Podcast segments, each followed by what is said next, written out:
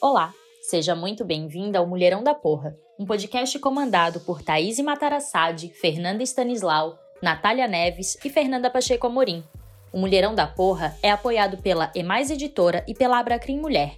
No site emaiseditora.com.br você encontra material de qualidade e gratuito. Você pode seguir o Instagram @emaiseditora para ficar por dentro de todas as novidades. Você pode seguir também a Fernanda Stanislau, a Thaís Matarassade, a Natália Neves e a Fernanda Pacheco Amorim no Instagram para conversar conosco sobre os episódios do Mulherão da Porra. Se não quiser, também não precisa seguir ninguém. Afinal, você é livre. Sejam todos e todas muito bem-vindos a mais um episódio do nosso podcast Mulherão da Porra. E hoje, nosso episódio é muito especial. É com a primeira mulher negra eleita em Curitiba. Carol D'Artora é mulher negra, feminista, professora da Rede Pública Estadual do Paraná, terceira vereadora mais votada de Curitiba, sendo que é a primeira vereadora negra. Mais do que isso, é a primeira mulher negra eleita em Curitiba. Que resultado, hein, Carol? Seja muito bem-vinda ao nosso podcast. É, quero dizer que me sinto muito bem representada pela sua eleição, pela sua campanha bonita que foi feita e quero que você se sinta em casa aqui no nosso espaço. Obrigada, obrigada pelo convite. Já estou me sentindo em casa. Que bom. Carol, para a gente começar a conversa, e eu acho que é muito bacana que a gente tem muitas ouvintes de várias partes do país e eu queria saber da onde nasceu em você essa sua vontade de entrar na política. E o nosso podcast ele tem um público de mulheres muito fortes e mulheres que, que se interessam por esse tema, se interessam pela política, nos mandam mensagens. Então, mulheres na política é um tema que sempre entra em pauta, né? Porque é muito interessante por conta da representatividade. Como que nasceu isso em você, Carol? Eu sempre tenho um pouco de dificuldade de, de responder essa pergunta. As pessoas têm perguntado muito em que momento, quando nasceu a vontade de entrar na política. E, e daí, para conseguir responder, eu fiquei é, organizando que existem dois momentos, né? Vamos chamar assim, na vida política. Que é o momento que você faz a disputa institucional. Então, o primeiro momento que é, é assim, que é a, a, a, política institucional mesmo e a política como, como ação, como atuação em geral na vida. Então, eu organizei nesses dois momentos. Eu percebo que a minha atuação política não institucional, ela começou no momento que eu quis ser professora. Eu acredito que ser professora é uma ação política, é um tipo de atuação, e eu quis ser professora justamente para entrar em sala de aula, para formar consciências, para formar mentes, para ampliar as possibilidades né, da nossa sociedade, romper com algumas, com algumas ideias erradas e crenças erradas. Acho que muito a partir do fato de ser também uma mulher negra. Então, eu sempre vi é, as possibilidades de desconstruir o racismo na educação. Então, eu acredito que é, esse primeiro momento né, da política não institucional, da ação política, a partir de ser uma formadora, uma educadora, uma professora. E o momento que eu percebi que eu deveria fazer a disputa institucional foi justamente perceber que as mulheres, que as mulheres negras fazem muita política o tempo todo, só que a gente faz política na base, a gente tem uma atuação política gigantesca na sociedade, mas que quando é para ocupar esses espaços institucionais, a gente não é vista como possibilidade, a gente não é vista como, como uma possível liderança. E aí, essa percepção me fez partir para a disputa institucional mesmo, a política institucional.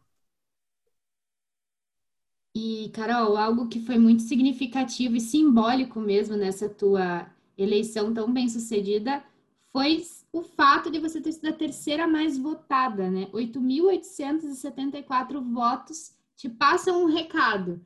Eu queria saber de você qual que é essa mensagem que a cidade está passando. Uma cidade que é tão conservadora, né? Curitiba é uma cidade conservadora, que nunca teve uma mulher negra ocupando um cargo eletivo. Então, qual que é a mensagem, será, que a cidade está te passando, Carol? Qual que vai ser a tua missão?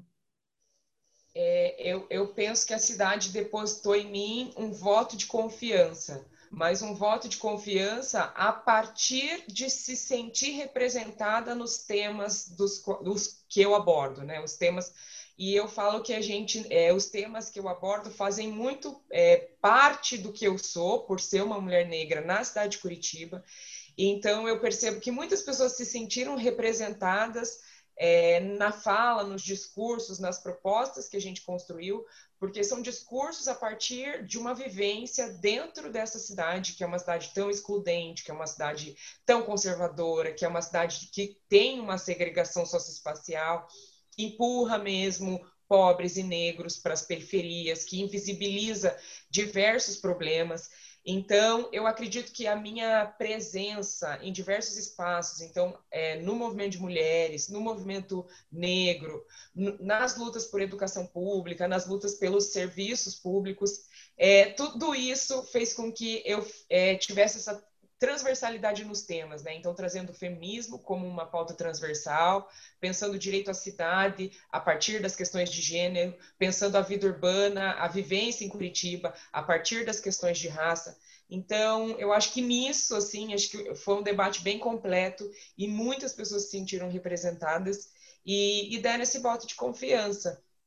Então, eu vejo, assim, esses 8.874 votos como 8.874 pessoas que se sentem como eu, que como eu é, enfrentam todo dia diversas barreiras e esse incômodo permanente com a cidade que a gente quer desconstruir, né? Eu falo que Curitiba não é mais a mesma, Curitiba está indo para 2 milhões de habitantes, nem todas as pessoas que estão aqui é, são daqui, então tem muita gente que é do norte, que é do sul, ela está se deline delineando num outro perfil, e, e as pessoas querem é, flexibilizar, querem democratizar, querem se sentir bem na cidade. E eu acho que foi falando disso mesmo que as pessoas se sentiram representadas. Com certeza. Bom, a gente não vai poder continuar falando em democracia sem superar essas exclusões históricas e essa classe conservadora vai ter que se dobrar para entender o recado. Eu peguei essa tua frase genial de uma entrevista que você concedeu logo após as eleições. E eu queria saber justamente esse recado, né? Se você se sentiu muito podada nessa tua caminhada, se você teve muito homem branco, conservador, que já ocupa um lugar de privilégio, que já tem uma redoma de privilégio, tentando te podar, te tirar do caminho. Como que você se posiciona com isso? Nossa, é, você sabe que eu estou num momento de tanta sensibilidade, porque foi tanta pauleira. que esse tipo de pergunta já me deixa até meio sensível, assim, eu já tô vontade de chorar. Foi muito difícil, dá vontade de responder assim. Vou te dar um abraço, Carol. foi muito difícil. Não, então, foi muito difícil, foi muito foi muita barreira. E, e as barreiras que são as barreiras estruturais, que a gente diz, né?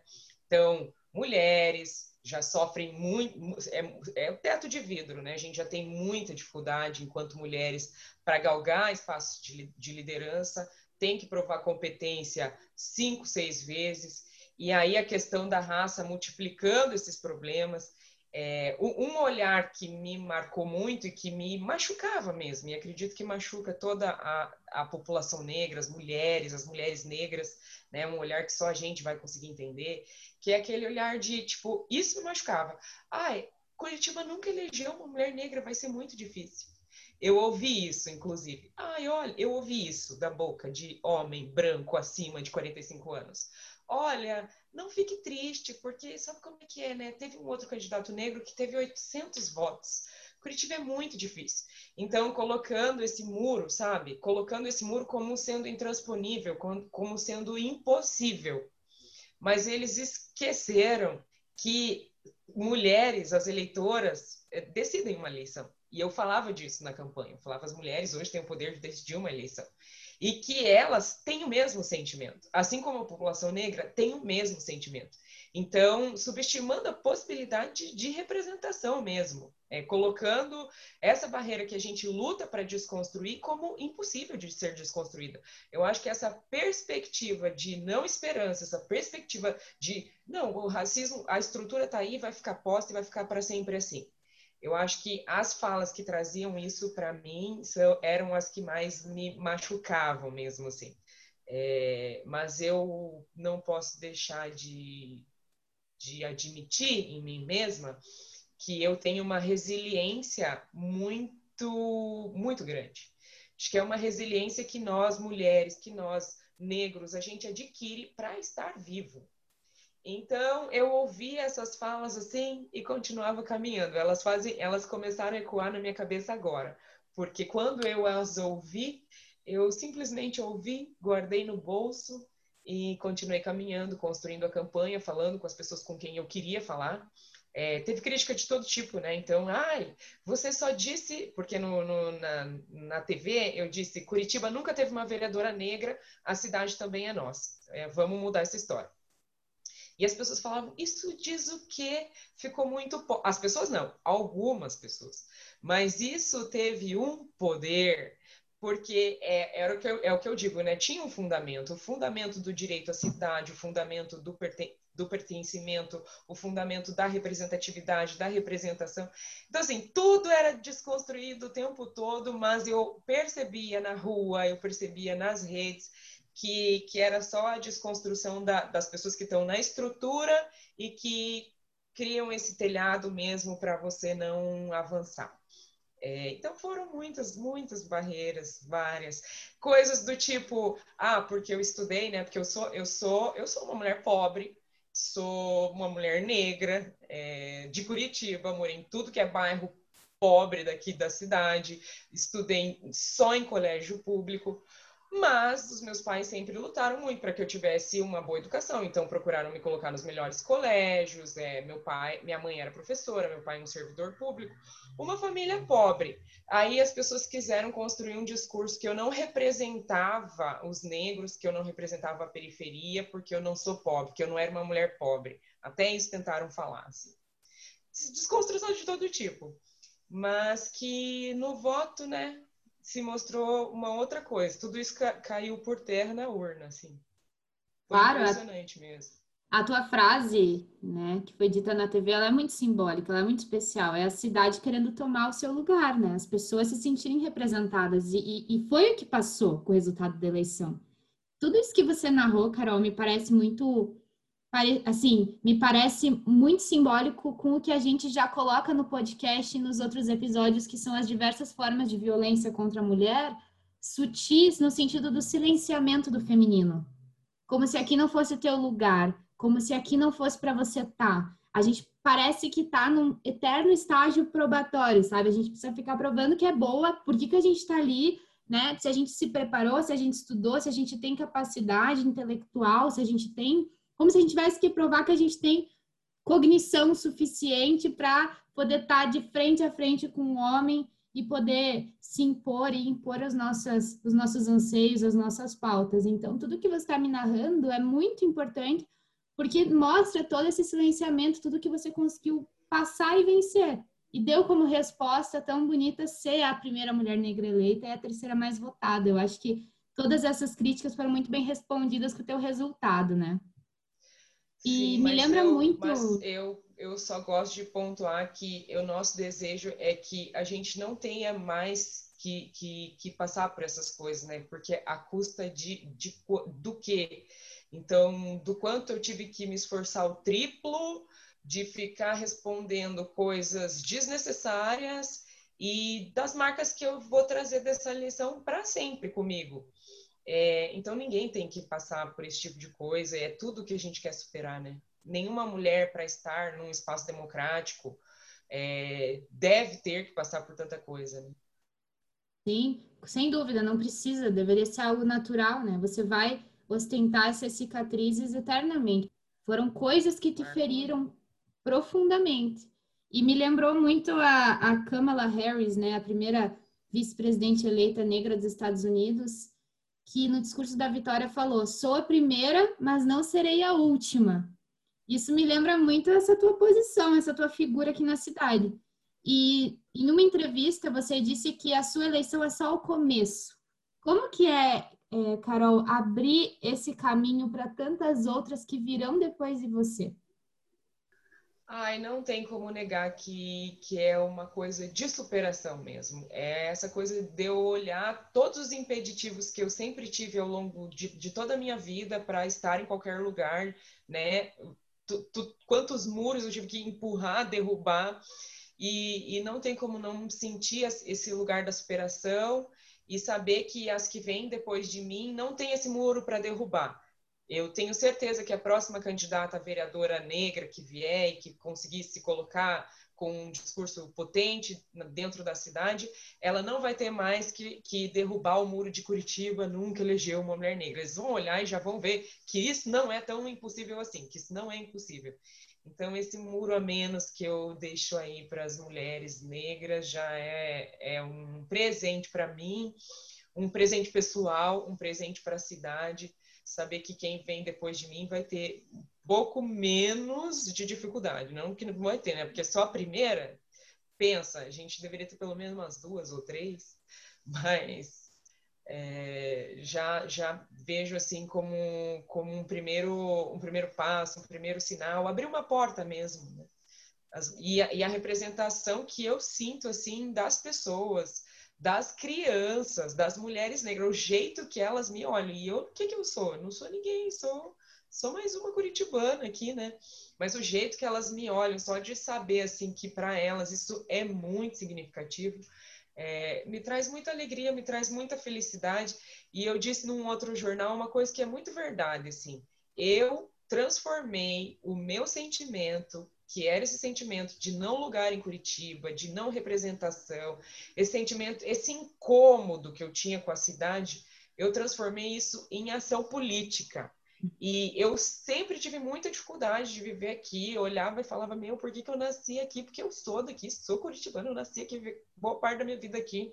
E eu sentia, né, por que, que, eu, por que, que eu tô aqui? E tudo isso hoje me responde assim de não, agora faz sentido o porquê que você está aqui. Esse incômodo ele me movimentou até esse momento. Então eu estou muito feliz mesmo, não tem como negar. Estou muito feliz e é uma felicidade coletiva, uma felicidade que eu sei que não é só minha. Sim, é uma sensação de, de reconhecimento, né, de muitas mulheres e crianças negras que podem olhar para casa do povo, que é a Câmara, e se vê ali. Então, é tudo, tudo, é o que é necessário. E, Carol, como que é a Carol professora? Como que é essa atuação dentro de sala de aula, esse ato político de ensinar dentro de sala de aula? E como que vai ser a Carol vereadora? É, eu, como eu disse, eu acredito que a minha atuação política ela começou quando eu quis ser professora, né? Essa atuação em sala de aula, de poder é, alertar, mostrar, denunciar, desconstruir preconceitos e recontar a história. Inclusive, sou professora de história, né? Então, recontar a história do Brasil, que foi mal contada por muitos anos. Então, a minha ação política, eu já vejo que ela começou aí. E foi a forma como eu sempre agi em, eh, em sala de aula, debatendo diversos temas. Sempre tive muita abertura com os alunos e fico muito feliz que muitos alunos estavam na minha campanha, muitos professores que foram meus colegas, assim, acompanharam a trajetória. Eles também fizeram parte, né, dessa, dessa história, dessa, dessa candidatura. Então eu vejo que fez sentido assim que, os, que as pessoas que passaram por mim elas elas se transformaram, elas é, constituíram uma mentalidade mais aberta, mais progressista, menos preconceituosa, consciência a respeito do que significa democracia, enfim, do que é a nossa história, das desigualdades que a gente precisa urgentemente superar no Brasil, que, que, se, que se convertem na violência tão grande que a gente sofre. Então, algumas coisas que a gente não vai superar sem sem diminuir essas desigualdades. Eu vejo que as pessoas que passaram por mim, elas saíram com essa compreensão. É, então, a minha atuação política começou aí, e eu falo que, como vereadora, é, depois, né, na política institucional, eu não vejo muita diferença da minha atuação como professora. Para mim, eu continuo sendo professora, para mim, eu continuo educando, formando. Eu digo que a minha, a minha principal proposta de campanha era promover reeducação social, minha pro, principal proposta como vereadora é promover reeducação social porque eu sei que o contexto que a gente tem lá hoje ainda é muito conservador. A gente continua com oito cadeiras, nós não aumentamos o número de cadeiras de mulheres, eram oito, continuam sendo oito. É, dessas mulheres, nem todas lutam pela igualdade das mulheres, então algumas não se dizem feministas. Ou seja, o perfil da Câmara não mudou. Assim, entrou a primeira mulher negra eleita com esse outro discurso, mas em geral a gente tem o mesmo perfil. Então eu digo que eu sei que eu não vou fazer uma revolução, mas a minha principal proposta, como estava dizendo, é promover reeducação social no sentido de explicitar temas que ficaram invisibilizados, denunciar coisas que as pessoas nem sabem que acontecem lá dentro, né? A caixa preta do transporte, por exemplo, que é um, que é um eterno tabu na cidade de Curitiba. Então, poder mergulhar dentro desses temas e trazer eles para a sociedade, é, dar visibilidade, dar, mostrar e reeducar. E é uma coisa que eu já fiz durante a campanha, porque eu fiz uma denúncia e coloquei a cidade em movimento para superar essa marca né, histórica que era nunca ter eleito. Então, eu, eu digo que a minha atuação como professora e como vereadora não tem muita diferença. Assim. Para mim, eu uhum. continuo educando, formando, denunciando, mostrando. Bom, fantástico, Carol. A tua posição política, o teu ato político de ensinar e agora de integrar uma cadeira na Câmara é muito é, significativo, muito importante para a nossa cidade. E eu queria saber de você o que te constrói, o que te faz ser esse mulherão da porra e o que, que né, te move todos os dias como essa grande mulher tão engajada nessas causas sociais importantíssimas. O que me constitui são outras mulheres. Sem dúvida. Eu tenho é, a sorte de ter tido na minha vida mulheres muito significativas. Então, minha avó, que já era professora, uma mulher negra também, minha mãe, professora, também uma mulher negra, e depois caminhando muito junto com as mulheres nas lutas por educação, onde a maior parte são mulheres depois me inseri objetivamente no movimento feminista e sei que quem levou a minha candidatura foram as mulheres. Eu já tenho um pouco assim do mapa dos votos e eu sei que foram mulheres. Então, o que me constitui é caminhar com outras mulheres que, como eu, desejam superar tanta desigualdade, tanta, tanta hum, tristeza que a gente tem no nosso mundo, né, que afeta diretamente mulheres, negros. Então, sem dúvida, o que me constitui são, são outras mulheres. Essa solidariedade existe. Eu falo que, que existe muita disputa feminina ainda, né? Mas, mas entre as mulheres que não têm uma compreensão do seu lugar na sociedade, mas que hoje eu posso contar com a solidariedade, sim, de muitas mulheres que já compreendem é, o nosso lugar. Bom, vamos agora passar para a nossa dica da semana, Carol. Quero saber de você o que, que você pode deixar para os nossos ouvintes, para as nossas ouvintes, de dica. Pode ser um livro, um filme, uma reflexão. Qual mensagem, o que, que você quer deixar para nós? Eu vou deixar uma dica de livro, um livro da Sueli Carneiro, que é pequenininho, mas que tem um poder assim, ó, transformador, que é Racismo e Sexismo no Brasil, da Sueli Carneiro. Deixo essa dica de livro para quem quiser aí saber umas coisinhas. Perfeito. Nossa, Carol, muito obrigada. Nosso podcast ficou maior depois da tua participação. Saímos grandes da conversa. Obrigada pela, pelo teu aceito, pela tua atenção com a gente, pela tua disponibilidade. Espero que a sua caminhada política seja ainda mais brilhante. Saiba que você tem aqui um espaço teu. Aqui é um lugar teu também e você pode é, estar com a gente durante essa tua caminhada política. Obrigada mesmo, Carol. Ah, eu que agradeço. Foi fazendo conversas com canais como esse também que a gente construiu muita coisa. Então eu sou grata e faço questão mesmo de continuar conversando e contando, né, com, com todas e todos aí. Muito, Muito obrigada. obrigada. Pessoal, até semana que vem. Um beijão.